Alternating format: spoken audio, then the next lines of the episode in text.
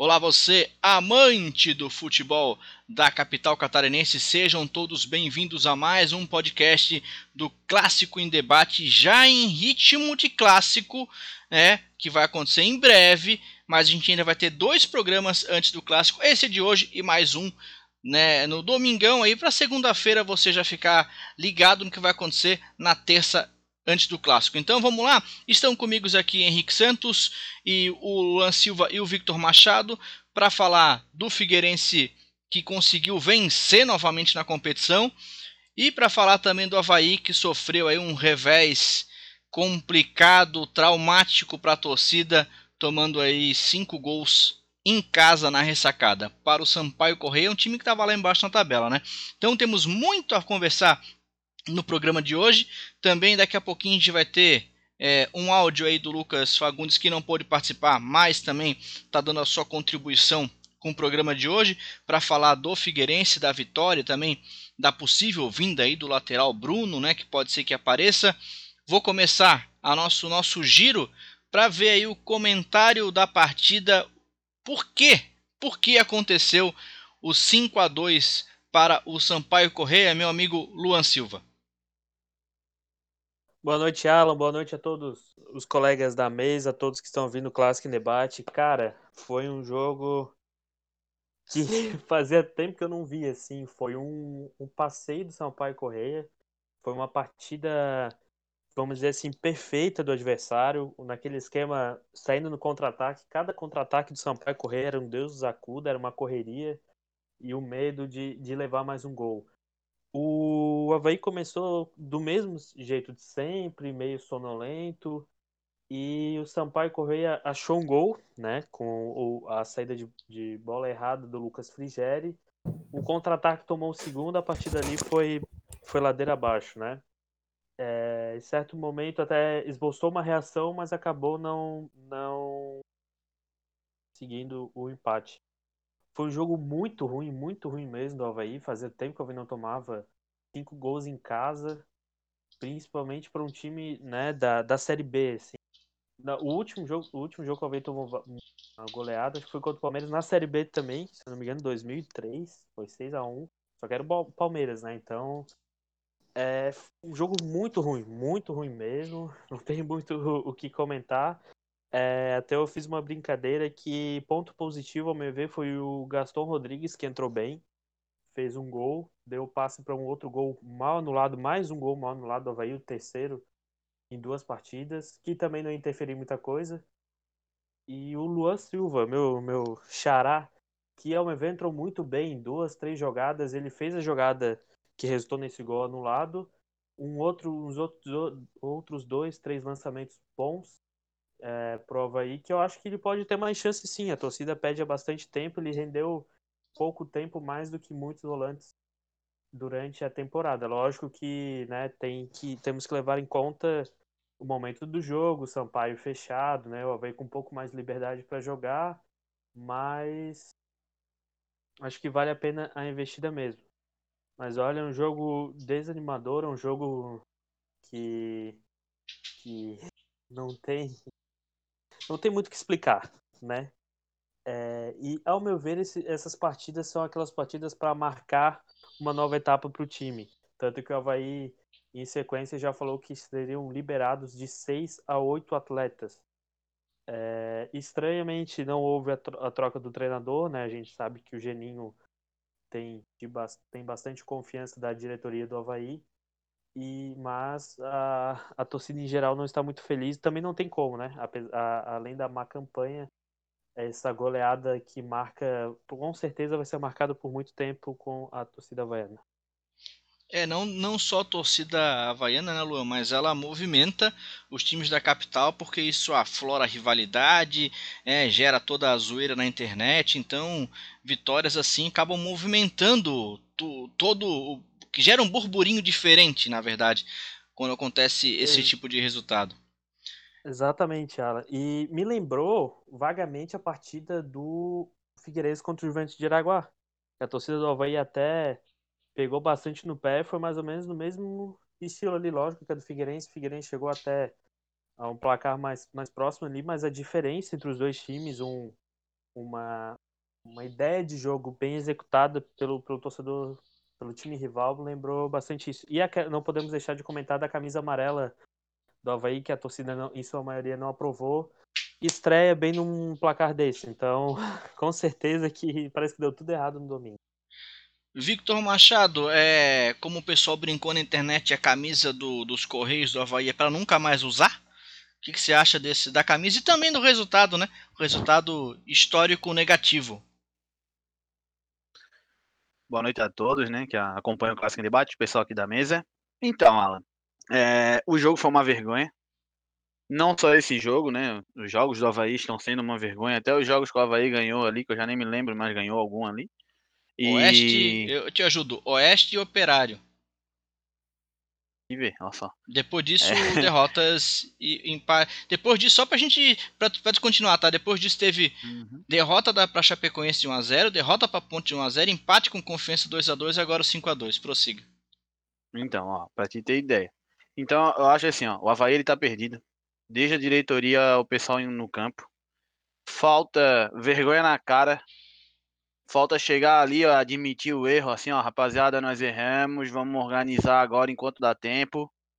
É, não adianta vir com notinha, não adianta vir falar que na rede social que nós vamos melhorar. Mostra primeiro. Mostra em campo.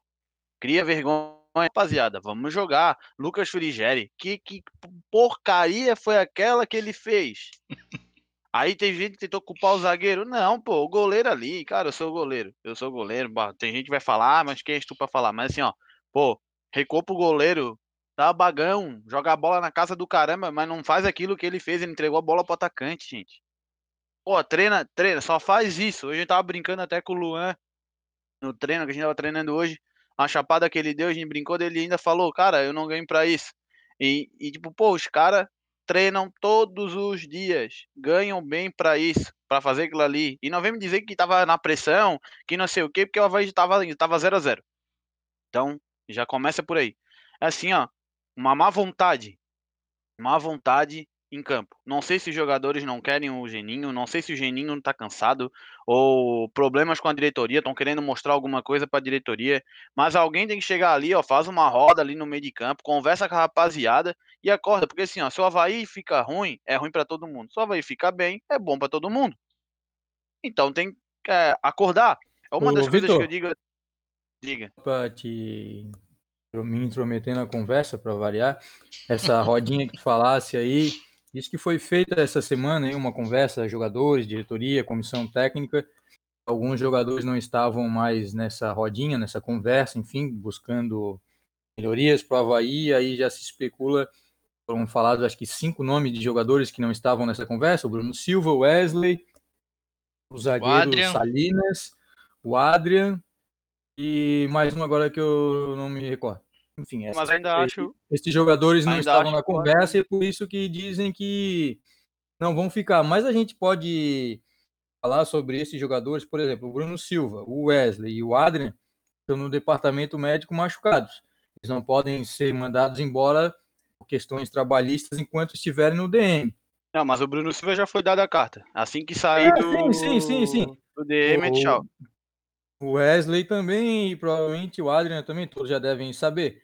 E uma coisa que me estranha também, no começo da Série B, o Havaí apostava no Betão tal, a gente até falou, acho que foi até no jogo contra a Chapecoense, antes de chegar na Série B propriamente dita.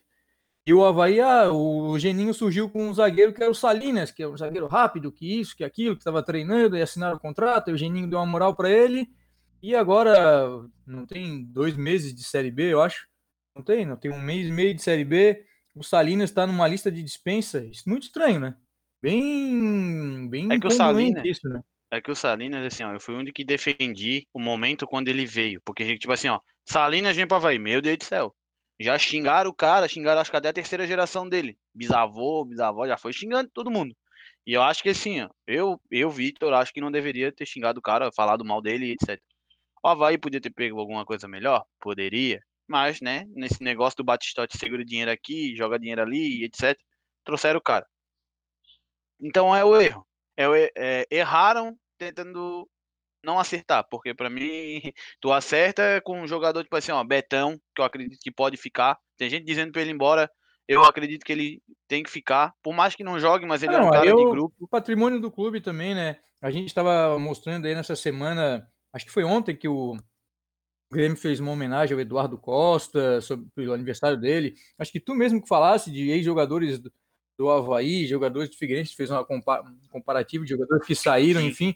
Eu acredito por toda a experiência, Falei. por tudo isso que tu falou, acho que dispensar por dispensar, dispensar o Betão, acho que não, não, não é, no mínimo inteligente. E outra coisa também, só para meter mais um, um pitaco aí no Havaí, faz um mês o Havaí jogou contra o Cuiabá, tá? Eu falei aqui e trouxe a opinião do comentarista do Sport TV. Um jogo sábado de manhã, acho que o Havaí perdeu 2 a 0 em casa, inclusive. Isso aí mesmo. O comentarista do Sport TV disse o seguinte: o microfone aberto, dá para facilita ouvir as instruções dos treinadores e tal. E as instruções do Geninho eram: tira a bunda de trás e vamos jogar porra. Sinceramente, o Geninho, eu falei aqui naquele dia, volto a falar um mês depois. O Geninho tem 70 e poucos anos, já é vitorioso, vitorioso no próprio Havaí, e pode ser vitorioso de novo, porque se a gente pode pegar exemplos do próprio Havaí, do próprio Figueirense em 2013, foi feito, nessas duas ocasiões foi feito uma, um choque mesmo trocando jogadores, trocando esse, trocando aquele, e deu certo, os dois times subiram. Nós estamos ainda no começo da Série B. Mas, com todo respeito, diz já que o Geninho não dá treino, quem dá treino é o Evandro. O Havaí já está no terceiro treinador. E aí volta o Geninho nesse negócio. Um dia ele dá desculpa, um dia ele cita esse, outro dia ele cita aquele, outro dia ele tocou o pau no Tucão. Nesse dia, nesse último jogo, ele falou do Bruno Silva e continua lá. Eu, sinceramente, não acredito que o problema do Havaí seja o treinador, porque já estamos, no, já estamos no terceiro treinador da temporada, já teve o português, já teve o Rodrigo Santana, todos falaram mal do grupo de jogadores, mas eu não vejo, sinceramente, o Geninho como um cara que possa tirar algo a mais desse grupo, sabe? Eu acho que ele não tem nem energia, nem mais saúde para isso. E como disse o comentarista do Sport TV, eu falei com instruções, ah, vamos tirar a bunda de trás, vamos jogar a porra Sinceramente, a gente viu ano passado que o Jorge Jesus pôde fazendo no Flamengo, esse ano que o Sampaoli e o Cudê estão fazendo aí no Atlético Mineiro e no Internacional. E, sinceramente, a gente precisa evoluir. Eu acho que com o Geninho e com outros tipos de treinador aí no Brasil, a gente não vai evoluir nada. É, eu concordo contigo. É, até estava conversando hoje com outro torcedor do Havaí, eu tava, e eu falei, ele perguntou sobre o Geninho, né, já que eu falo sempre, tô sempre ligado assim no Havaí, ele perguntou o que eu achava, eu disse, cara, o Geninho veio para tampar um buraco, porque o Havaí não quer gastar com técnico, para mim, realmente teria que ir atrás de um cara novo, um cara que é, botasse o time para cima, porque o Havaí tem uma, é, joga com, com o time um jogo, aí no outro jogo já muda, não tem tipo, aquele time assim, ó, igual 2008, 2012, com o Havaí, a gente sabia até de cor quem ia jogar. Acredito que o Havaí precisa acordar para isso. Então, os jogadores ali ó, dispensados, até falaram agora, Leonan também e o Lourenço vão ser emprestados para o Santa Cruz. Eu acho errado mandar o Leonan, manda o capa, joga o capa para casa do caramba, para onde for. É, eu acho que, que já deu pro Santa capa. Cruz quer, né? É, não, não quer também, mas joga, vende, manda embora, pelo amor de Deus. Sério, empresta para qualquer time. Não, Mas, pra assim, minha ó, opinião também, Victor, chance... o Leonan, o, o, além do Leonan, o Lourenço também é um jogador extremamente é, voluntarioso e que pode ajudar em várias posições um time que tem já vai ficar com um elenco mais reduzido. Também não vejo muita, muita vantagem pro Havaí, é, a não ser que tenha algo extra-campo que, né, que atrapalhe o não, vestiário, assim, alguma coisa assim. Mas eu acho que mandar pro o Lourenço atleta... lá é que tem muita crítica em cima do Lourenço. Mas eu vejo assim, ó, gosto muito do Lourenço, tipo, já conversei com ele pessoalmente. E eu acho que vai ser bom para ele, cara. Porque aqui ele tá sendo queimado, sabe? É, em benefício Não. do próprio atleta. Aí, é, nesse cara, ponto, sim. É, é isso que eu tô pensando, sabe? Eu acho ele fez muito pelo Havaí, o cara, ele joga, ele, ele joga com vontade, ele vai, ele volta. É, só não jogou de goleiro ainda. Então, acho que ele merece assim dar uma saída, respirar novos ares é, lá pro, pro calor lá no Santa Cruz. É, vai para lá, vai ser feliz, depois de precisar volta. Mas eu acho que o Havaí tem que parar com essa mesmice de, tipo assim, ó, é, trazer jogador, só quer jogar jogador velho. É, usa mais a base. Pô, tem, tem gente na base ali, cara, que quer uma pequena chance. Então bota o cara para jogar. Eu acho errado isso que o Geninho fala, de tipo, criticar o Tucão, criticar o Kundê. É, teve gente que disse, ah, o Kundê tem que tem que vender o cara, ah, ou então manda por justa causa embora, porque o Kundê tá gordo, velho, o Kundê não tá gordo, ele tá treinando direto. E assim, ó, quero saber qual jogador, até acho que até o Neymar engordou na quarentena, cara. Não teve, acho que um, mesmo treinando, é Bruno diferente. Tá magrinho, hein? Não, o Bruno Silva tá só na o cachaça. Ralf também, o Ralf também tá magrinho. Ah. O, o Capa não é forte, tem... né? Mas o Bruno, o, o Bruno, Silva tá bem mais magro do que já teve anteriormente, Capa... só que o futebol não é pra isso, né? Ah, o Capa, ele tá sem pescoço. Tem um, um GIF que os caras pegaram no, no jogo que ele tá puxando a camisa porque tá aparecendo a pochete. Pô, velho, um jogador profissional tem que se cuidar. E outra, vou, vamos falar um pouco ali agora sobre a camisa, né? A tão falada camisa do Correio, né? É, que não é do Correio, já deixando bem claro pros corneteiros. é assim, cara, eu, eu gostei da camisa. Falar pra você, eu gostei. É, olhando ali a história, porque todo mundo assim, é porque assim, ó, se o Havaí tivesse primeiro, primeiro disparado, meu Deus, essa camisa ia vender igual água, ninguém ia notar nada. Porque, exemplo, 2008 nós subimos. Zunino chegou para a Champions, que não acho que ela Champions, pelo amor de Deus, não, não sabia fazer camisa. Que o escudo da Havaí era quase na barriga. é, pediu uma camisa que representasse a conquista do acesso. Fizeram a camisa. Que ela vinha do amarelo para um laranja. Era pra ser de ouro, mas ficou era um laranja. Era um pôr do Aí sol, né? Escudo, camisa do pôr do sol. Pois é, sei lá que merda era aquela. Aí era um, onde era o escudo era um quadrado azul e o escudo no meio. Todo mundo comprou a camisa. Todo mundo adorou a camisa. E outra, a camisa atual, atual, assim, ó, pelo amor de Deus. A, a Ombro acho que tá de sacanagem com o Havaí. Cara, faz a camisa, eu gostei da camisa amarela. Só que assim, ó, é, pegaram o número 2, que é branca, e pintaram de amarelo. Deu, acabou. E mudaram o escudo, botaram o escudo antigo. Aí o que, que fizeram? Uma coisa que está no estatuto que não pode ser feito, mudar o escudo. O escudo é o antigo, as letras são em, em azul, os caras me botaram em branco e o escudo por dentro azul. Então acho que faltou, acho que a diretoria bater a mão na mesa e disse: ah, não, essa camisa eu não quero. Faz um qualquer outro estilo. Essa não. E, e também tem um desrespeito ao estatuto, né? Ontem o Polidoro Júnior postou um trecho do estatuto ali que fala sobre uniforme, sobre cores, enfim. Se o Havaí tem um estatuto e não é respeitado, não precisa ter estatuto, Eu não vi. precisa ter conselho deliberativo, não precisa ter nada.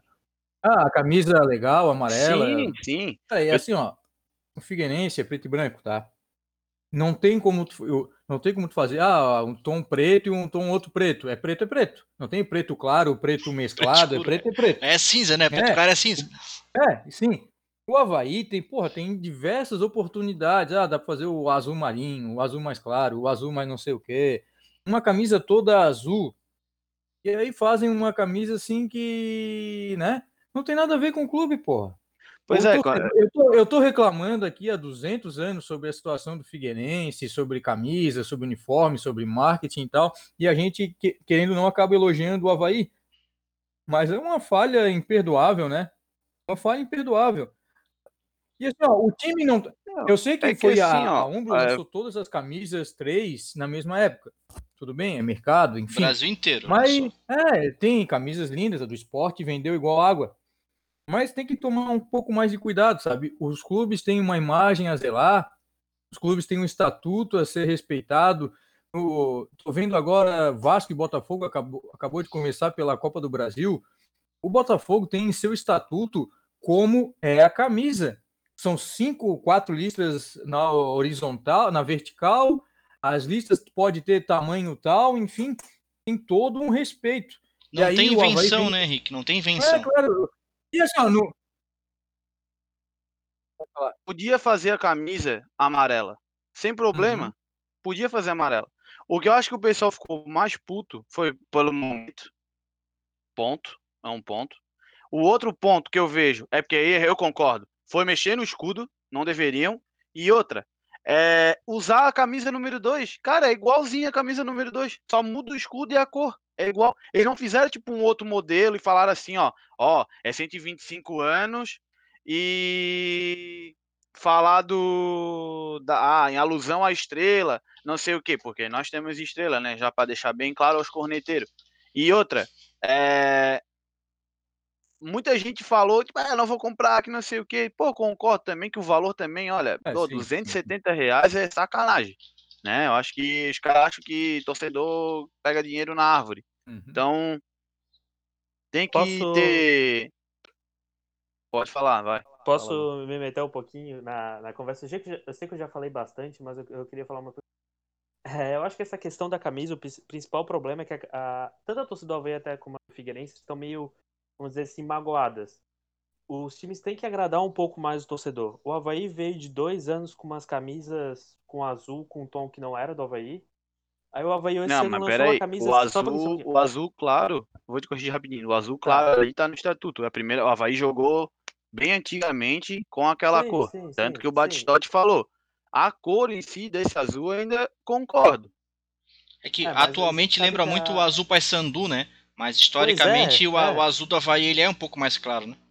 É, É, esse azul o- que tá agora na nova camisa tá certo. Aí só que Então, aquele é azul das isso. duas camisas que o Batistotti fe- fez lá, que todo mundo criticou, o Havaí jogou. Se tu for lá na ressacada, tem lá as camisas antigas da cor. Sim, mas é que, é que muito se fala sobre a, imagem do Havaí. Se tu vê um time com azul escuro jogando camisa listrada, é mais fácil tu pensar no Havaí do que tu ver um time de camisa um azul claro, né? Tu vai pensar no Paysandu, tu vai pensar no Macaé, no Marília, sei lá. Enfim, esse, esse eu acho que é um ponto. É, das camisas três, pra mim, time que tem uma, um- duas cores, uma cor escura, uma cor clara, tem que ter a camisa principal listrada, no caso, né? A segunda de uma cor e a terceira de outra. Ponto. Pra mim, eu, no meu entendimento, é assim. A última vez que o Havaí fez uma camisa é, azul bonita, que pra mim foi de 2018, é, foi das que mais vendeu do que do que a do ano passado. Pra mim, uma das camisas mais bonitas da, da recente do Havaí foi aquela. E não. A amarela poderia ser a quarta, tenho poderia uma. ser camisa de goleiro, o que for. Eu, não, eu, sinceramente, não achei feia. Mas eu acho que se fizesse uma azul, iria vender mais. Eu acho que isso de agradar um pouco o torcedor é retorno. Se tu faz uma camisa bonita, vai vender mais. A torcida vai comprar mais a ideia. Tu vai ficar lá. Ou tu prefere deixar igual a camisa do ano passado, a, a 3 lá, que. Aquela eu, que com sinceramente, balão? eu vi A pipa, parece uma pipa. poucas vezes. A Eu Pandora. quase eu não acho vi aquela que- camisa na rua. Não, Eu mas assim, ó. O torcedor precisa ser ouvido, sabe? Bota três ou quatro É, modelos no site. Faz igual o Bahia. Cara, o. Bahia, o Bahia faz isso até com a, camisa principal. É, só tem uma diferença, né? O Bahia fa- fabrica o pró- próprio uniforme. Não, o Havaí sim, fez isso sim. na Fanatic, entendeu? Daí não sei se com a Umbro teria mais isso, mas às vezes pode Não, mas não um- sei até que ponto conversa. essa relação, né? Da, do Havaí com a Umbro, mas poderia bater o pé, não. Quero uma camisa azul. Pronto. Não, Não, e eu- outra, eu assim, acredito- lá, Eu penso. Só uma opinião, rapidinho, Vitor. Eu, eu acredito Fala. o seguinte, né? O Havaí deve ter um mínimo de autonomia para definir a cor do uniforme, né? Mesmo que o material esportivo seja da Umbro, né? Então, eu imagino, Umbro- eu imagino que deva ter um pouquinho de autonomia, né? Mas pelo que eu Alguém- sei, a Umbro, a Umbro chegou com a camisa em homenagem aos 125 anos do futebol no Brasil, uma coisa assim. E alusão à estrela, aos 97 anos de história do Havaí, blá blá blá blá. Eu acho que a camisa podia ser uma alusão ao título. Tá lá, fala. São, hoje faz tipo X anos de 90, do ano de 98 que o Havaí foi campeão. Beleza, daí sim, faz a camisa amarela, com a estrela, da, da, da, aquela coisa toda. Eu acho que eles meio que tentaram encaixar algo quando ainda o Havaí agora tá nessa pindaíba, torcida malhando pau, diretoria mais perdida que segue em tiroteio. Então ficou muito confuso essa chegada de uma nova camisa. Eu acho que assim, ó, camisa 1 realmente é a listrada, o, a cor ali azul e branco, a, a 2 branca, a terceira pode usar, porque eu vejo assim, ó, torcedores do Havaí que, tipo, ah, Barcelona tá na camisa rosa, linda. Vai, não joga tá lá nunca. comprando. Joga uma vez Tá por ano. comprando. Mas tá lá comprando, E entendeu? não joga em casa com essa camisa Isso que eu também, tô né? falando. Mas tá comprando, tá falando que é bonito. Ah, porque só o Havaí não cria nada. Aí cria o Havaí, vai lá, cria uma camisa X feia. Batistote, não sei o que. Então tem que ter calma. Se a terceira camisa pode usar, eu sei que fizeram errado ali. Eu sou um dos que falam que é, o escudo fizeram errado, ter pego a camisa branca e ter pintado de amarelo, repetindo mais uma vez. Mas eu acho que a terceira camisa pode ser usar. Eu sei que é, passa sim pela diretoria do Havaí. Só que eu não sei até onde ele, como o Luan falou, não sei até onde que eles podem dizer tira isso ou faz isso. Mas passa sim pela diretoria, passa por um aceite do Havaí. É, já deixando claro, né? Então acho assim, cara, é, também tem esse mimimi, toda essa coisa toda em cima por causa do momento do clube. É o momento que o clube tá. A garanto que se pegar ali, ó, mesmo o Figueirense, na mesma coisa que tá, e criar uma camisa toda verde, vai dar merda. Vai dar um monte de gente falando. Então, é, é difícil criar algo, pensar algo agora, ou, ou tentar alguma coisa. Porque até a camisa lá que parece uma pipa, né? Para mim é um balão. Vendeu, Acabou é, vendendo. Teve gente que comprou, mas eu não comprei. Pessoal queria colecionar, realmente... né, Victor? Mas também, assim, ó, eu realmente eu achei aquela feia. Entre a amarela e aquela, eu prefiro realmente a amarela. Aquela eu não gostei. E o, e o seguinte, agora, pra gente. Ver pra... que tá no contrato, porque a Umbro chegou e fez. Sim, sem dúvida. Isso que precisa também ser analisado. Agora é o seguinte, o Havaí vai enfrentar, antes da gente passar para o Figueirense, o Havaí vai enfrentar o Cruzeiro no próximo jogo, dia 25, daqui a dois dias, né? Claro que você vai estar tá vendo esse programa é, provavelmente no dia 24, então vai ser amanhã. Mas o Havaí enfrenta o Cruzeiro fora de casa. O retrospecto dos últimos jogos, todos a favor do Cruzeiro. O retrospecto do treinador, Ney Franco, contra o Geninho, a favor do Ney Franco.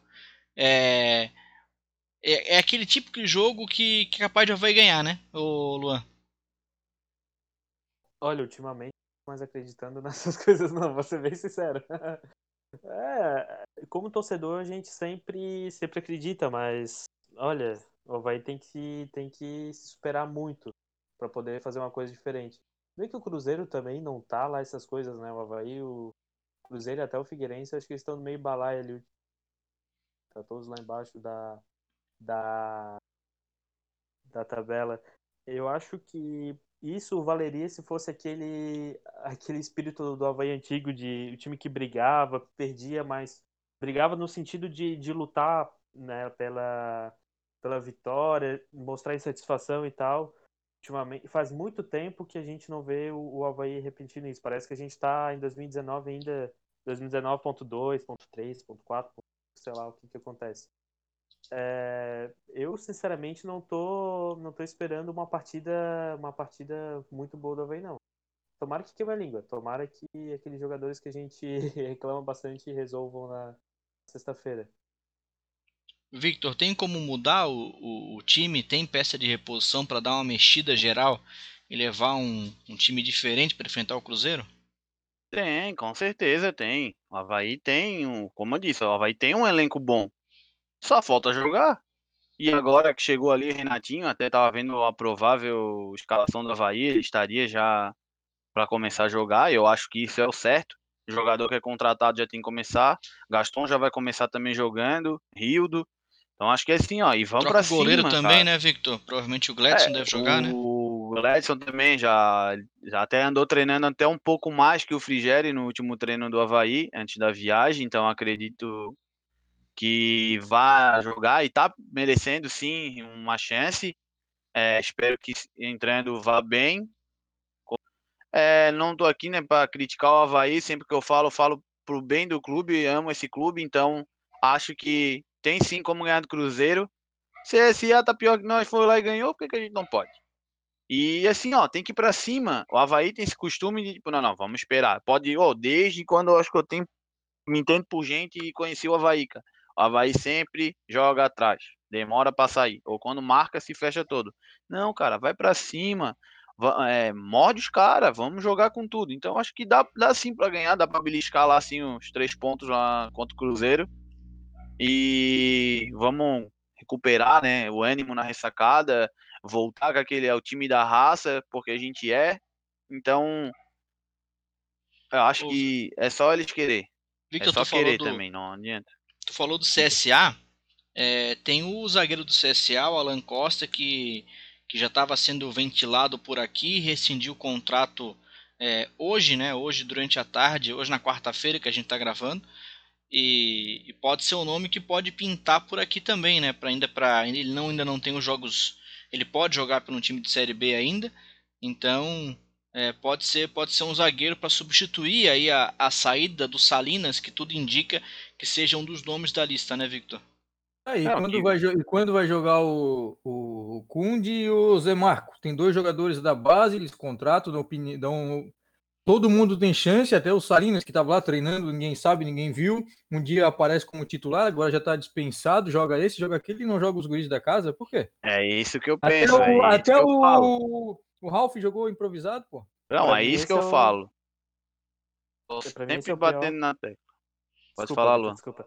Ah, não, fala, esse é o fala. pior problema da, da, da contratação do Salinas, né? Todo respeito ao, ao atleta, eu tenho certeza que se ele vem pra cá, ele quer sempre mostrar o seu melhor, ainda, ainda mais num time, como ele nunca atuou num time do tamanho do Havaí, né? Imagino que ele sempre queira mostrar o seu, seu, seu máximo, seu melhor. Mas eu acho que esse é o problema dessas, desse tipo de contratação. Tu acaba tirando espaço de um atleta da base, que ao meu ver o Zé Marcos e o Cunha têm sim condições, pra botar um atleta desse. Pra mim, o Ayrton, por exemplo, não tá fazendo um bom ano, assim como não fez em 2018, e é titular. Aí num jogo ele não é relacionado, no outro ele é titular, e o Zé Marcos e o Cunha que estão ali não jogam, entendeu? Pra mim, É, o Zé eu- Marcos é um dos melhores zagueiros no ano, e, e ultimamente o Rafael Pereira tá melhor, só que eu acho que ele poderia ter tem condições de ser titular. E não joga, é isso uma das incoerências do, do Geninho. É isso aí, que eu fala- sempre fala, falo e Vitor. tem gente que me critica. Tem gente que me critica quando eu falo, pô, bota com D, dá uma chance pro cara, dá uma chance pro Zé Marcos. Olha a base do Havaí. E assim, ó, é, nessa semana que deu esse burburinho no Havaí, teve atle- ex-atleta da base do Havaí que falou: com essa diretoria, com essa rapaziada que tá ali dentro, fica difícil a base jogar. Então, é de algumas pessoas já reclamaram do Havaí, outras pessoas que já tentaram lá no Havaí fazer teste, ou jogar etc, não conseguiram, já falaram também a dificuldade. Gente que tá lá dentro não consegue, acha que não vai conseguir, então eu acho assim, ó, dá, vamos olhar pra base, cara. Olha a base também, não precisa lá fora. Tem guri bom na base, da base do Havaí. Como até o próprio Figueirense tem guri bom na base, tem gente que eu conheço ali que joga e tá esperando uma chance. Deu aí, Jean Gabriel Martins, tá aí pra... Gabriel tá aí pra que é provar um isso, baita né? no... É, o Gabriel tá aí pra provar isso, verdade. Jean Martins, que chegou agora, que era da base Figueirense, veio pro Havaí depois daquela confusão toda com a Elefante. Então, acho que dá pra usar a base sim, tem que usar, e temos dois zagueiros bons ali. Então, tem que dar chance. Nem que reveze, joga um, um jogo, joga o outro, quem tiver melhor vai ficando. E não fica gastando dinheiro à toa com gente de fora, né? De base já não ganha tão bem assim, mas pros caras jogar, começar ali. E outra, o Gabriel, quando começou no Havaí, entrou de titular, foi indo ali, quando viu o Havaí já vendeu. Então, se o Havaí precisa de dinheiro, quer vender, e a base é isso, e agora recebeu até do, no, o certificado atualizado da CBF como clube formador, e se vangloria tanto, gosta, é, mostra, né? Tem o orgulho disso, eu acho isso hum, excelente. Então, bota a rapaziada pra jogar. É, se não jogar não vai vender nunca, né? Vamos lá, vamos passar para o Figueirense agora. O Figueirense que vem de, de uma vitória em cima do América Mineiro, fora de casa. E na estreia do, do Dudu, o novo reforço do Alvinegro. Antes de passar a bola para o Henrique Santos, vamos ouvir o Lucas Fagundes, que mandou, não, não pôde estar conosco aqui no programa gravado, mas ele mandou um áudio falando aí sobre essa partida do Figueirense, também sobre o Dudu e já também falando sobre o Bruno, que é especulado é, aqui retornando né, ao Scarpellis. Vamos ouvir agora Lucas Fagundes. Boa noite, Alan. Boa noite a todos os companheiros aí do Clássico em Debate é, e também aos nossos ouvintes, né, que nos prestigiam. É, então, falando um pouquinho sobre, sobre o momento do Figueirense, né, que teve uma boa vitória é, acima até da expectativa contra o América Mineiro fora de casa. Tudo bem que era o América Mineiro é, sem alguns jogadores, visando o jogo é, com a Ponte Preta pela Copa do Brasil. É, mas ainda assim foi um, foi um sufoco. Né? O time não mostrou tanta evolução, claro que é, já vem se mostrado já não só nesse último jogo, mas é, dos, de alguns jogos para cá é, mais organizado, né? E isso isso se mostrou nessa última partida também, apesar de alguns sustos ali que, que o ataque do América nos proporcionou. Né, de, de, positivo também vale aí a, a estreia do Dudu, aí que nos primeiros toques na bola já fez uma boa jogada, tocou no canto, fez um gol e mostra aí que foi um, um excelente cartão de visita para próximo as próximas partidas e para a sequência da Série B. Agora é tentar é, entender aí os, os desfalques e montar, remontar a equipe. Alguns jogadores aí tiveram né, suspensão por cartão. É, para conseguir manter essa tendência positiva que vem aí do empate fora com o Cuiabá, vem, vem nessa vitória aí é, acima da expectativa contra o América Mineiro e tentar contra o Guarani também confirmar essa sequência, vencer a partida, ficar um pouco mais longe aí da zona tentar consolidar uma posição de um pouco mais de tranquilidade. É, sobre novos jogadores, muito pouca coisa, apenas o Dudu acho que pode ser opção. É, e na sequência a gente vai ter o clássico, mas é algo que a gente vai repercutir mais aí nos, nos próximos podcasts. Finalmente nós temos a questão é, da especulação do Bruno, né, lateral direito, que deve é, que está sem clube, enfim, que houve uma, uma sondagem, é, uma possibilidade de vir para o Figueirense. Né? Pensando em, em, elenco hoje, Lucas Carvalho e Elácio não têm, na minha opinião, condições de serem titulares em qualquer time da Série B. Então já mostraram isso. O Lucas Carvalho mais oportunidades, o Elácio em dois jogos, mas que já assustaram bastante em relação sua seu desempenho técnico, principalmente, até fisicamente é forte, é relativamente rápido, mas peca demais em posicionamento, passe, enfim. É, as amostras que tiveram foram bem ruins. Então, se o Bruno, que estava jogando até o final do ano passado ali no Internacional, em algumas partidas, terminou ali como titular, mas ele tem, dependendo como ele esteja fisicamente, apesar de 35 anos, vai nos ajudar. Pensando aí em lateral é, direito que nos ajudou recentemente, com a idade parecida, Luiz Ricardo, né, ano passado, então a tendência é que, que o Bruno realmente, se vier, nos ajude muito. Né, um lateral que é mais ofensivo, né, claro que hoje já não tem aquele vigor que mostrou aqui no Figueirense em 2011, que era praticamente um ponta direita às vezes, era bola no Bruno e no Wellington nem. E, mas acredito que ele ainda, ainda assim possa nos ajudar muito na sequência da Série B. É isso aí, pessoal. Um abraço a todos. Ah, então o Lucas comentou, é, como você pôde ouvir aí, da, da vitória do Figueirense, também do Dudu, da estreia, boa estreia do Dudu. Jogou jogou pouco, mas jogou bem quando entrou. Chutou pro gol. E aí eu quero ouvir o Henrique sobre o jogo também e, e sobre essa possível entrada do Bruno. É... Ô, ô, ô, Henrique, fazia algum tempo que eu não via o Figueirense chutar tanto pro gol. É algo que eu reclamava muito. O time que não chuta não faz gol, né? E o time chutou vários, ainda errando muitos chutes, mas quando dava um espaço, batia pro gol. Talvez isso já seja aí uma, uma indicação do treinamento do Elano, né? É, foram 10 dias para o Elano trabalhar, né? Sinceramente, eu não vi tanta evolução assim no Figueirense. O Figueirense venceu o Botafogo e Ribeirão Preto e venceu o América, ambos fora de casa, mas em jogadas fortuitas, né? Um time que ficou mais atrás, mais se defendendo, tomou uma certa pressão tanto de um quanto do outro, mas deu certo. Futebol, como diz muita gente aí, é bola na rede, né? O Figueirense vencendo tem uma semana mais tranquila. O Dudu fez um golaço, não fez nada mais do que isso. Agora provavelmente vai ser o titular no sábado diante do Guarani às 11 da manhã no Scarpelli, porque o Marquinho está com o terceiro cartão amarelo. Mas é um jogador que vem aí, veio para somar, um jogador jovem, mais um.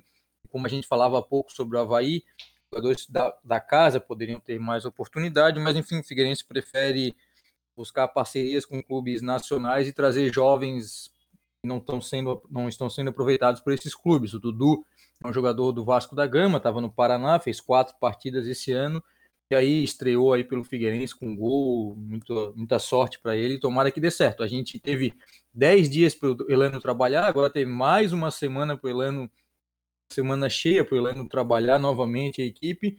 Vamos ver, né? O Figueirense, sinceramente, o Alan e os ouvintes do Clássico no Debate, o Figueirense vai brigar para não cair. Ah, vai, não, não vai. Não vai subir, não vai acontecer nada muito espetacular. Vai brigar para não cair, todo jogo vai ser sofrido. As duas vitórias que o Figueirense tem no campeonato foram sofridas. E aí agora fala-se em contratações. O Elano deu uma entrevista semana passada para a rádio e para a TV do Figueirense. Essa semana também falou com o pessoal da Band, está um pouquinho mais solícito, pelo menos com o pessoal da TV. Nas rádios ainda, tanto a CBN, Guarujá, quanto a VEG Esportes, que é na Rádio Cidade também, não vi nenhuma participação dele. mas ele falou em contratações, em necessidade de jogadores experientes, um grupo muito inchado, enfim, então vai ter que sair alguns jogadores e chegarem outros. Só que entre esses outros que estão para chegar, que podem chegar, que vão, enfim, fala-se agora uma especulação no Bruno. Bruno foi lateral direito do Figueirense entre 2010 e 2011, está sem jogar desde o ano passado, nós estamos em final de setembro de 2020, ele está sem jogar desde o início de dezembro, final de novembro, estava fazendo um treinamento à parte lá nos Estados Unidos, onde ele estava vivendo, e agora tem o desejo de retornar aos 35 anos. O Bruno sempre foi um jogador voluntarioso, um jogador veloz, forte, um bom lateral direito, enfim, mas está quase um ano sem jogar. Jogou pouco no Internacional, teve algumas lesões, e aí mais uma vez a gente vai cair naquela mesma situação que era o Lucas. Lucas foi um jogador vitorioso aqui no Figueirense, saiu daqui, foi para o mercado brasileiro, mercado internacional, mesma coisa com o Bruno, mas principalmente grandes clubes do Brasil. Só que já está com uma idade avançada, não vai ter, nunca foi um grande marcador, um grande defensor. E na minha opinião, se viesse, eu não traria, tá? Mas se viesse, seria para jogar no meio-campo numa segunda linha. Não dá para colocá-lo novamente na lateral aos 35 anos e esperar que ele marque pontas rápidos nessa Série B do Campeonato Brasileiro. Eu não traria, ele tem um desejo de voltar, e a gente vai voltar novamente naquele assunto que toda a vida se fala.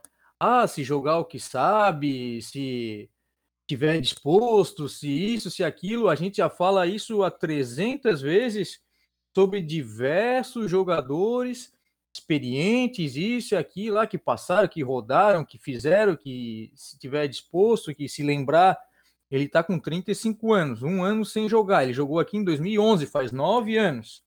Eu acho, sinceramente, temeroso e pode até manchar a imagem dele perante o torcedor alvinegro, como acabou sendo a do Lucas, né? O Lucas saiu, chegou ao Figueirense, ah, como um jogador revelado aqui, todo mundo gostava dele, mas saiu por baixo, tanto que rescindiu o contrato antes do término, era muito criticado, e eu já falava ali desde fevereiro, desde, desde janeiro, fevereiro, desde o começo do Campeonato Catarinense, que o ideal era colocá-lo no meio campo, me criticaram, e aí tá vendo aí. Não teve condições de atuar na lateral direita, e o Figueirense, muito se fala, ah, não tem jogadores experientes, tem sim, tem sim, o Sidão, tem um alemão, o alemão jogando muito bem, o Sidão, alemão, o próprio Arouca, que tá machucado, o Eliezer, que foi expulso outro dia, se for para gastar ficha para trazer alguém experiente, que seja alguém do meio para frente. É mais caro, é mais complicado, enfim, mas o Figueirense precisa de alguém que coloque a bola no gol. Isso é o mais importante de tudo nesse momento. Não não apostaria no Bruno e não gostaria de ter o Bruno novamente no Figueirense, ainda mais que ele está um ano sem jogar. Henrique, eu penso diferente, tá? É, eu acho que, que o Bruno, não para lateral, logicamente que não para lateral, é, jogando do meio campo para frente, eu acho que ele pode ser útil em alguns momentos. Também acho que não é um jogador para ser titular da equipe, é um, titular, um jogador para compor elenco na Série B, que é uma Série B difícil, um jogador que tem experiência e pode ser, pode ser útil. É algo que talvez o Lucas também poderia ser, se jogasse mais próximo uh, ao gol, né? jogasse da, da, do meio campo para frente, né? deixasse trabalhasse com duas linhas porque o Bruno ele pode ser um cara que pode apoiar com muita qualidade e sem precisar de fato fazer a marcação, que é o desgaste maior, é, e auxiliando de fato ali o Lucas Carvalho, pode ser um bom nome, na minha opinião. Concordo contigo que, que, que se botar ele como lateral não vai conseguir render, porque não tem como com 35 anos tu ir voltar é, o tempo todo e tu marcar com qualidade, as bolas vão cair nas, na, na costa dele o tempo inteiro, o jogo todo. Então, acredito que se jogasse o meio campo para frente para ser um jogador pontual, para ajudar no segundo tempo, para ter um pouco mais de qualidade quando for necessário e ele estar tá aqui para ganhar, ganhar ritmo até voltar a jogar, numa Série B complicada como tá, eu não vejo com, com tanto maus olhos assim. Mas é, é, algo tem que ser muito bem pensado. Não adianta trazer por trazer. Então tem que pensar onde é que ele vai jogar. Ah, ele vai jogar na lateral? Não traz. Ah, ele vai jogar do meio campo para frente. Só que ele vai jogar daqui a cinco rodadas. Então vamos analisar com calma.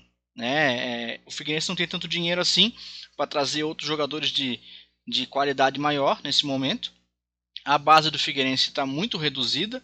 é, também não tem grandes nomes para colocar no elenco. É um elenco deficitário em vários, em vários pontos. É um elenco que vai ter muita dificuldade. Eu concordo plenamente contigo quando tu falas que, que é um elenco realmente para brigar para não cair. A gente já fala isso aqui no Clássico Debate desde o Catarinense, que a gente teria um elenco para o brasileiro que ia brigar para não cair e que dificilmente iria chegar é, para brigar para subir. Eu sempre dei aí o máximo de posição, um décimo lugar. Décimo lugar para o Figueirense seria sim o melhor campeonato possível e inimaginável para esse elenco, mas terminando fora da zona do rebaixamento já seria de bom tamanho. É, então é mais ou menos isso. Uma, se for para fazer uma comparação, Alan, muito também se falou no Cícero. O Cícero está encostado lá no Botafogo. Teve até uma matéria no Globo.com recentemente com ele dizendo que não entende porque está encostado. Até acho que faz uns 40 dias falou-se no nome dele aqui de volta ao Scarpelli. Entre o Bruno e o Cícero, eu preferia o Cícero, tá? Ah, não. Jogaria, também, jogaria também. com ele mais à frente, ali até como centroavante, aproveitando ele tem um forte das características dele, que é o cabeceio, que é a disputa aérea. Mas eu, sinceramente, não traria nenhum dos dois, sabe? Porque o Figueirense, como eu já falei, tem o alemão, tem o Sidão, tem o Marquinho ali, que hoje é execrado por toda a torcida. E vou dizer, ele saindo, o time vai sentir a falta dele. E também não, não, gost... não, não vejo o Bruno e o Marquinho jogando juntos, por exemplo, e não vejo o Bruno como um atacante, enfim. Sinceramente, um cara que está um ano sem jogar, e a gente sabe que a Série B aí tem jogos duas vezes por semana, é esse, esse intervalo que o Elano teve de 10 dias e agora de mais uma semana, cada vez mais raro. Eu não acredito no sucesso caso o Bruno volte. Se voltar, vou torcer por ele, enfim, mas eu gastaria energias trazendo jogadores de frente. O Figueirense aí viu seus rivais direto, como o Operário contratar o Roger, é da Ponte Preta, o Cuiabá, se eu não me engano, contratou o Elton também, que já passou por aqui, estava no Esporte Recife, que é outro artilheiro, e tem jogadores aí que sabem fazer gol, que estão no mercado, que vão estar no mercado, principalmente daqui a pouco, quando a Série A começar a funilar, e aí acho que o Figueirense deveria investir em jogadores desse tipo, não no Bruno, não no Cícero, que aí vai repetir o que acontece hoje, provavelmente com o Arouca, que está ali igual a Rádio Velho, como diz o Miguel Livramento, que ninguém liga, tá de escanteio, não tá jogando, e quando joga, mas, machuca. É, mas quando ele joga, ele, vem, ele jogou bem. A última ah, eu não vi nenhum, sinceramente, não vi nenhum jogo bom dele nesse ano. Sinceramente, honestamente, não vi nenhum jogo bom dele. E o Marquinhos, que é o mais criticado, enfim, eu não, eu não apostaria, sabe? Eu apostaria, se for o caso aí, jogaria todas as minhas fichas num centroavante e o resto vai deixando como tá, até porque, como disse o Elano, o elenco do Figueirense está cada vez mais inchado e estão chegando jogadores aí de 20, 21 anos, ou então de qualidade duvidosa, como o tal do Lucas Carvalho e o Elásio, dois laterais direitos, que são os dois somados, não dão a perna esquerda do Lucas ainda com 35 anos aposentado. É, esse é um ponto muito crucial no elenco do Figueirense, realmente o Elácio, olha, é uma tristeza, Sinceramente, eu não entendi essa contratação. Não sei se acho que é o aquele esquema do Elano com a Inter de Limeira, porque olha, não é possível que não tenham visto esse jogador jogar. Ele não conseguiu acertar um passe desde que entrou. Então, e já não é nem mais relacionado. Os últimos dois jogos não foi relacionado. É, o Lucas Carvalho foi, ficou jogando na lateral direita, está sozinho, não tem nem ele reserva tá para ele. agora, eu acho, parece. É, Também não vai fazer falta nenhuma. Não vai fazer, mas, mas é uma posição preocupante, assim, porque se, se sai o, o, Lucas Carvalho, que já não é lá um grandíssimo jogador, é, quando muito bem, muito esforçado, é, já fica ali com vai ter que começar a quebrar a cabeça para para colocar jogador, porque a gente também não, não, não sei se a base tem, tem alguém com, com qualidade melhor que o, que o Lucas para aquela posição, não. A base não está nem trabalhando, né, o Alan? A gente é. teve essa questão da pandemia, então times de base realmente do Figueirense, do Havaí, enfim, não estão. Do, do Havaí ainda tem um sub-23 que treina para o Campeonato Brasileiro, mas o Figueirense não tem, não tem competições, então estão praticamente aí seis, sete, oito meses aí sem, sem nenhuma atividade, então botar para jogar agora é mais complicado. E os únicos jogadores que são da base, mais recentes, né, é o Guilherme o Nicolas. O Guilherme tem ficado no banco, não tem entrado nunca, e o Nicolas sumiu. Nicolas desapareceu. Muito bem lembrado. Depois do Catarinense, desapareceu. Nunca mais foi relacionado. O, eu não sei Posso... se. Pode falar, Luan, pode falar. Desculpa, deixa eu só meter o B dele rapidinho. Eu acho que essa fala do Henrique sobre jogadores mais veteranos, se tu trocava aí por Figueirense é a mesma coisa, assim. Acho que vale para os dois times parar um pouco de investir só pelo nome e não pelo, pelo histórico recente, né? Eu acho que eu concordo, concordo plenamente com isso. Só uma outra curiosidade, quando o Lucas saiu do Figueirense, eu acho que lá em 2010, não foi o Bruno que veio substituir ele também? Não, na é verdade foi o seguinte, o Lucas começou em 2009 jogou 2010 a Série B. O Lucas era o titular e o Bruno veio para ser reserva do Lucas na Série B. Aí em 2011 o Lucas saiu, se eu não me engano, foi para o Cruzeiro, foi para o Fluminense, enfim. E o, Bruno assumiu como e o Bruno assumiu como titular na Série A daquele ano, jogou muito bem. O Bruno, na verdade, ele era meio campo. Ele veio e foi se adaptando à lateral direita, mas ele veio como meia. Ele jogou no Juventude como meia, jogou no Guarani da Palhoça como meia e até o Chico Lins trouxe, quando participou do Clássico em Debate uma vez, trouxe uma informação que o Bruno, no mesmo ano de 2010, pensava em largar o futebol, estava com problemas familiares, enfim. Exatamente. E aí o Chico Lins é uma das pessoas que o convenceu a continuar. E aí o Bruno fez uma grande campanha ali no Campeonato Brasileiro em 2011, e aí alçou voos maiores São Paulo, Internacional e outros times, fez uma carreira bonita, mas um ano sem jogar, né? E ter sofrido com lesões, 35 anos, é complicado. A gente. É, é, um jogo complicado agora. O Figueirense enfrenta agora no próximo dia 26 o Guarani em casa. E em casa, o Figueirense ainda não aconteceu na competição, é, Henrique. Quando a gente tinha público, ainda que pouco, tanto no estádio quanto do outro, a gente sempre comentava que é, tava, parece que a pressão do Scarpelli em alguns momentos deixava a perna do atacante meia petrificada e ele não conseguia chutar para o gol. Agora não tem público nenhum, ainda assim é, o Figueirense não conseguiu ainda é, vencer vencer em casa. O que, que, você acha desse Figueirense Guarani, próximo jogo do Alvinegro? Olha, o Figueirense vai ser basicamente a estreia do Elano em casa, né? Ele jogou outros jogos em, outro jogo em casa, mas chegou e já assumiu. Vamos ver, né? O Figueirense, como eu disse, vai estar sem o alemão, que hoje está jogando muito bem ao lado do Pereira. Sem o Marquinhos, que é o jogador de criação, querendo ou não, é o jogador de criação do, do time. Vai ter o Dudu, vamos esperar que ele apresente alguma coisa. Só que o Figueirense, como eu disse no começo do programa, Duas vitórias, duas vitórias fora de casa, com lances fortuitos, jogando todo atrás, buscando uma ou outra estocada, e nessa estocada acabou vencendo. Mesmo sem torcida, o Figueirense vai ter que partir para cima. E essa questão de partir para cima, às vezes, não é o forte desse Figueirense aí, aí é complicado porque não tem qualidade, né? Figueirense, por mais que seja um time esforçado, enfim, não tem qualidade. Tanto é que o Figueirense tem três gols na competição. Um do Diego Gonçalves, lá no comecinho, na primeira partida, já estava perdendo 3 a 0 Depois o Keké fez um gol espírita ali contra o Botafogo e o próprio Keké fez assistência do, do marcar contra o América Mineiro. O Keké é daquele peladeiro de, de chácara, toda cidade aí que tem do interior tem um Keké da vida o cara corre, corre, corre, corre, se bobear, acaba o campo e tá correndo e só corre e se mata. Pra gente ver o principal jogador do Figueirense hoje, em números mesmo de gols e assistência, o que quer.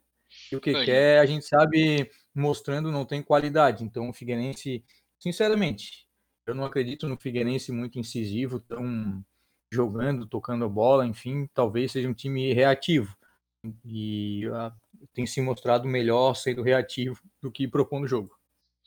É, melhor o Guarani vir para cima e jogar, um, jogar no contra-ataque mesmo sendo em casa, né, pelas atuais circunstâncias. Vamos para a parte final do nosso programa e aí a gente vai entrar no, num assunto para a gente finalizar e também para trazer é, o pessoal que está nos acompanhando para comentar. Então, você que está vendo tanto no, no YouTube quanto nos links é, através do Twitter né, ou no próprio Spotify, Comente aí o que você acha do retorno aí das torcidas aos estádios. Né? A gente sabe que a CBF tem uma encaminhou é, recebe, é, encaminhou para o governo federal um protocolo para retorno de atividades. Então há, há essa discussão para o retorno aí da, do público já em outubro com 30%.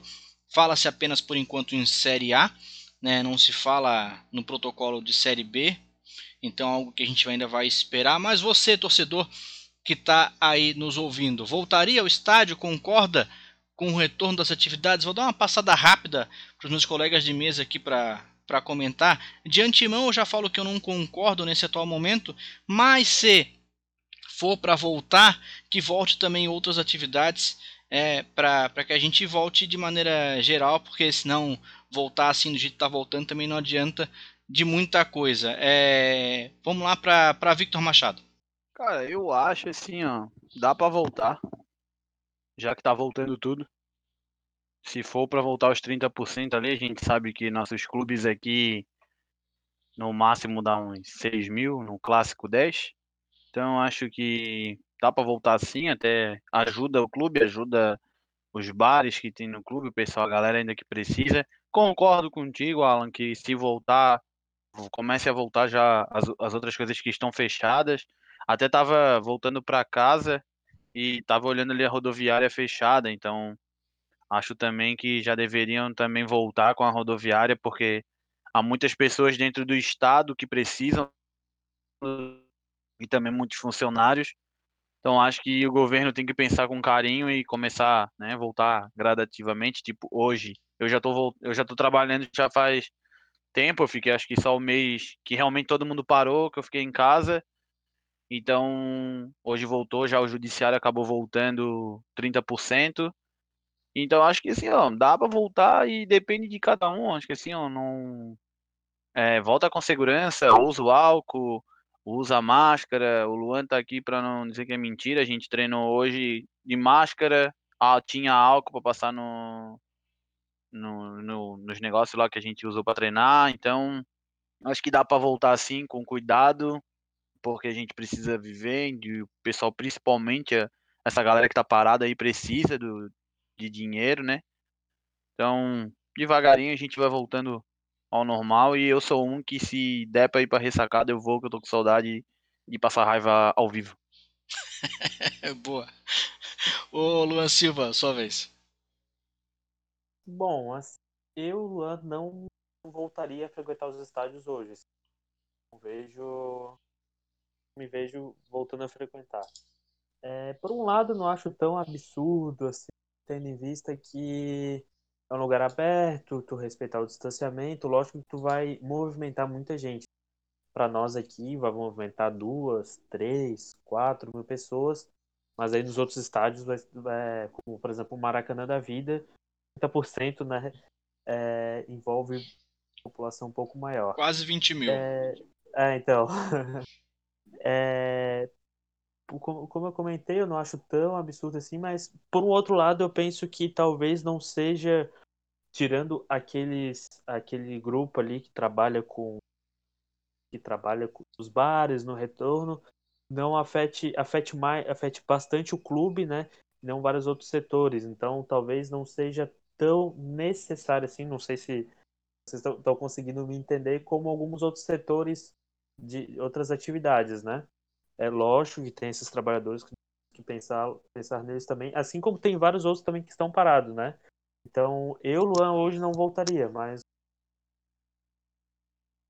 então, novamente, eu não acho tão absurdo assim essa, essa ideia, mas eu, se tivesse na minha mão, eu não, não, não voltaria, não.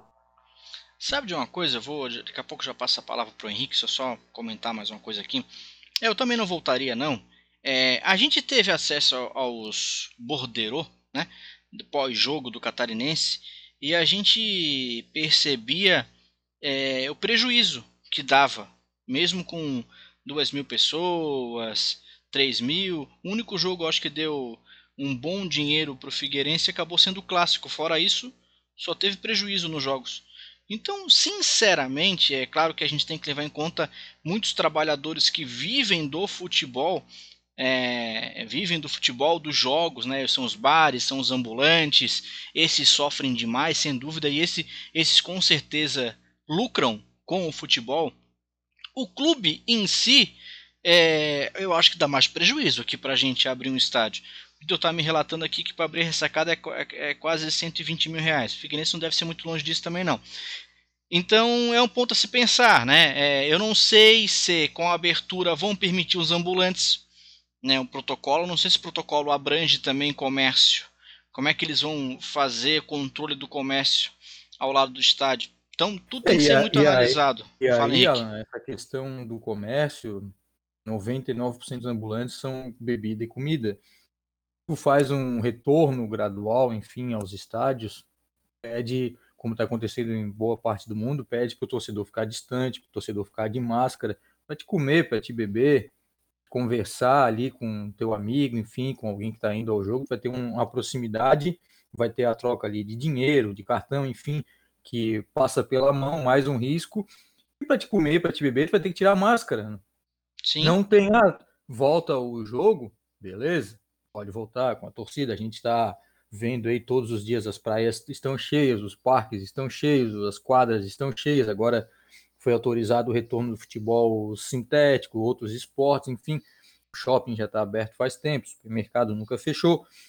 Mas se for voltar ao futebol, que volte apenas o torcedor no estádio. Ponto. Alan. Sem, sem essa questão de, de ambulante, sem essa outra questão, porque aí é mais uma chance para o azar. A gente está vendo aí agora o relato do Flamengo, que fez todo um protocolo, que foi o primeiro clube a voltar ao futebol, fez tudo certinho, voltando do Equador com 26 pessoas infectadas, contando o jogador, o presidente do clube, dirigente, só de jogador são 16, 17, se eu não me engano.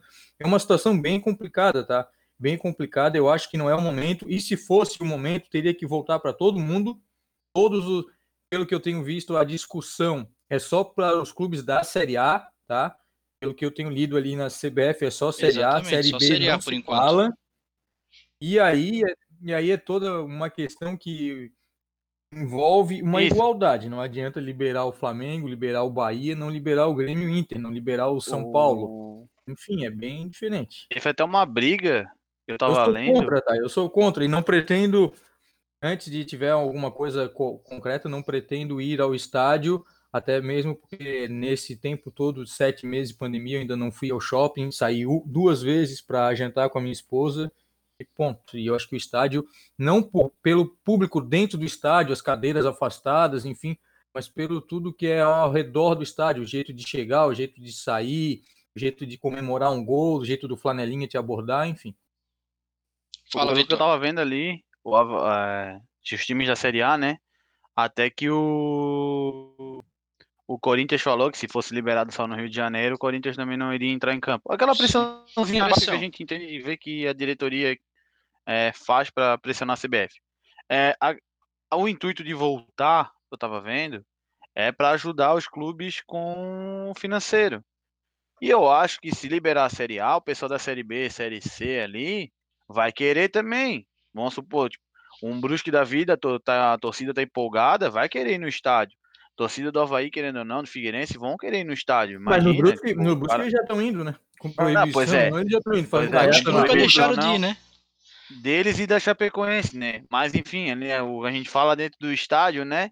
Também o Brusque estava dentro do estádio, eu acho isso eu achei um absurdo, né? Até então não pode, não podia, não podia, beleza. Mas se puder, eu acho que quem vai ter, eu acho que eles vão vender ingresso, fazer toda aquela aquela coisa toda para poder render dinheiro para o clube. Como ali os bares do Havaí ali, eu sei que são arrendados, mas o clube ganha uma porcentagem. Os de fora, acredito que se puder os ambulantes vão ter que estar dentro das normas que o Estado e a própria prefeitura aqui impõe. Então, se for trabalhar dentro de, de normas, etc., acredito que dá para trabalhar. Acho que o pessoal precisa e tem, quer voltar. É, eu falo em voltar para o estádio, falo de que de ter saudade, vontade de, de novamente estar lá no estádio, né? Até brinquei no meu Twitter que saía o Vitor de Papelão que está lá na ressacada e entraria o Carninhoso mas eu também tenho consciência também que eu trabalho numa instituição que eu tenho que cuidar, então lido com pessoas, é, tenho a minha família, então já para treinar eu já tomo todo um cuidado, todo um, um protocolo, né, para poder não estar tá parado. Então acho que também tem isso, se depender do, de como for esse retorno, é, também não daria para ir. Só a favor, sou, porque eu acho que eu tenho N pessoas que precisam, até como o Al falou, outras locais é, tem que voltar. Imagina o pessoal do shopping, pessoal de. Ah, de teatro, tem cinema, evento. teatro, cinema, essa, essa galera toda aí precisa, acho que se voltar com cuidado, acho que dá para voltar sim, mas também não sou burro, penso de ah, ir lá para um aglomero ou coisa parecida, entendeu? Então, né, eu sou a favor, mas tenha cautela de ver que não dá, não ir. É isso aí. Você também pode participar dessa conversa. É, deixe seu comentário e, e, converse conosco aí através das nossas redes sociais, Clássico em Debate.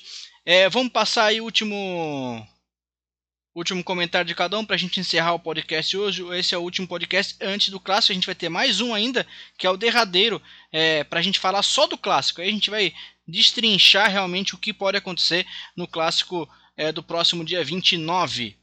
Então ainda temos alguns dias pela frente para encerrar o programa. É, um grande abraço para você, Victor Machado. Até a próxima. Até a próxima ala, é, Henrique e Luan, aos nossos ouvintes, né, a galera que acompanha aí, e a gente vê o feedback nas nossas redes sociais, assim, o pessoal tá é, curtindo o que a gente tá fazendo aqui, estão dizendo que, é, até falando que se a gente continuar nessa pegada, a gente vai, vai crescer muito e, e crescer bem. É, muito obrigado, né? Agradeço esse feedback. É, então, continuem com a gente. Torçam para o Havaí, torçam para o Figueirense, não desistam dos seus clubes. É, o bem maior do clube somos nós, torcedores, e o Leão. Até mais, Victor. Luan Silva, um grande abraço, até a próxima. Grande abraço, Alan, Henrique, Victor, a todos que estão escutando nosso Clássico Debate. É, como eu já comentei das outras vezes, é muito bom nós valorizarmos cada vez mais mais o, o nosso futebol, né? Até teve uma certa polêmica aqui no Twitter hoje sobre uma questão parecida com essa, então é, é muito bom sempre a gente ouvir falar do Havaí, falar do Figueirense, a gente sempre busca crescimento das duas instituições e do futebol catarinense, né? É, sobre, é, queria também pedir, né, pessoal que escuta, dar seu feedback, vir trocar uma ideia, conversar sobre o que está achando do programa, sugestões, falando às vezes a gente fala alguma besteirinha, vim aqui comentar, né? Então é isso. Queria mais uma vez agradecer a oportunidade. Vamos continuar nessa e um grande abraço. Valeu, Luan. É, com respeito, a gente escuta sem problema nenhum. Sempre é com respeito. Se não tiver respeito, a gente não escuta. É simples assim. Henrique Santos, um grande abraço para amigo. Até a próxima. Grande abraço, Alan. Grande abraço ao Luan, ao Vitor, aos ouvintes do Clássico em Debate. Sempre um prazer estar falando aí do nosso futebol, Figueirense, Havaí. E gostaria de destacar também que as instituições, tanto os clubes de futebol, como as emissoras de rádio, TV, jornal, enfim, elas têm que evoluir dentro e fora de campo, principalmente. Porque a gente está, o que a gente está vendo aí são coisas do arco da velha e felizmente ou não, a gente está buscando, através do Clássico Debate, em outros programas, também em outras situações, que estamos tentando buscar ideias novas e pessoas novas, porque tem muita gente arcaica, principalmente nos clubes, que acham que as atitudes que eram tomadas nos anos 80, nos anos 90, de coronelismo, enfim, de evitar coisas novas que são as corretas. Os clubes não são fechados, não são e não devem ser confrarias. Os clubes devem ser abertos, assim como as emissoras, enfim. Eu acho que é preciso evoluir, evoluir sempre faz muito bem ao nosso esporte, senão a gente vai continuar vendo as emissoras aqui de Florianópolis, situadas em Florianópolis, vestindo camisa do Grêmio, do Inter, do Flamengo, do Barcelona, e os nossos clubes cada vez mais ficarão amigos, ou então ficarão sempre para os mesmos, as mesmas famílias, as mesmas pessoas, só mudando o nome, porque o sobrenome continua. A gente precisa evoluir dentro e fora de campo, nos clubes e na nossa mídia, para aprender a cobrar os nossos conselheiros, os nossos dirigentes, enfim, a gente precisa dar um passo adiante, senão a gente vai continuar sendo sempre o zero da BR-101. Queria deixar novamente um grande abraço e domingo a gente volta aí para debater tudo sobre o clássico e quem sabe aí semana que vem a gente faça dois programas por semana para a gente debater o antes e o depois do clássico. Um grande abraço e até mais. Valeu, agradecendo demais a presença de todos. Lembrando que aqui o Clássico Debate veste a camisa de Havaí Figueirense hoje e sempre. É isso aí, meus amigos. Agradecendo você que está nos ouvindo, é, tanto no, no YouTube quanto no Spotify. É, sempre participe conosco, dê o seu comentário, curta, compartilhe, se inscreva no nosso canal do YouTube, que quando a gente arrumar a casa aqui para começar os ao vivos, a gente vai a gente vai estar tá lá no YouTube. Então já fique ligado lá no YouTube, já curta, é, se inscreva no nosso canal. Esse clássico debate fica por aqui. Nós voltamos na segunda-feira para você a gravação domingo, mas segunda-feira de manhã a gente está de volta para falar sobre o clássico de Havaí Figueirense. Um até breve, tchau.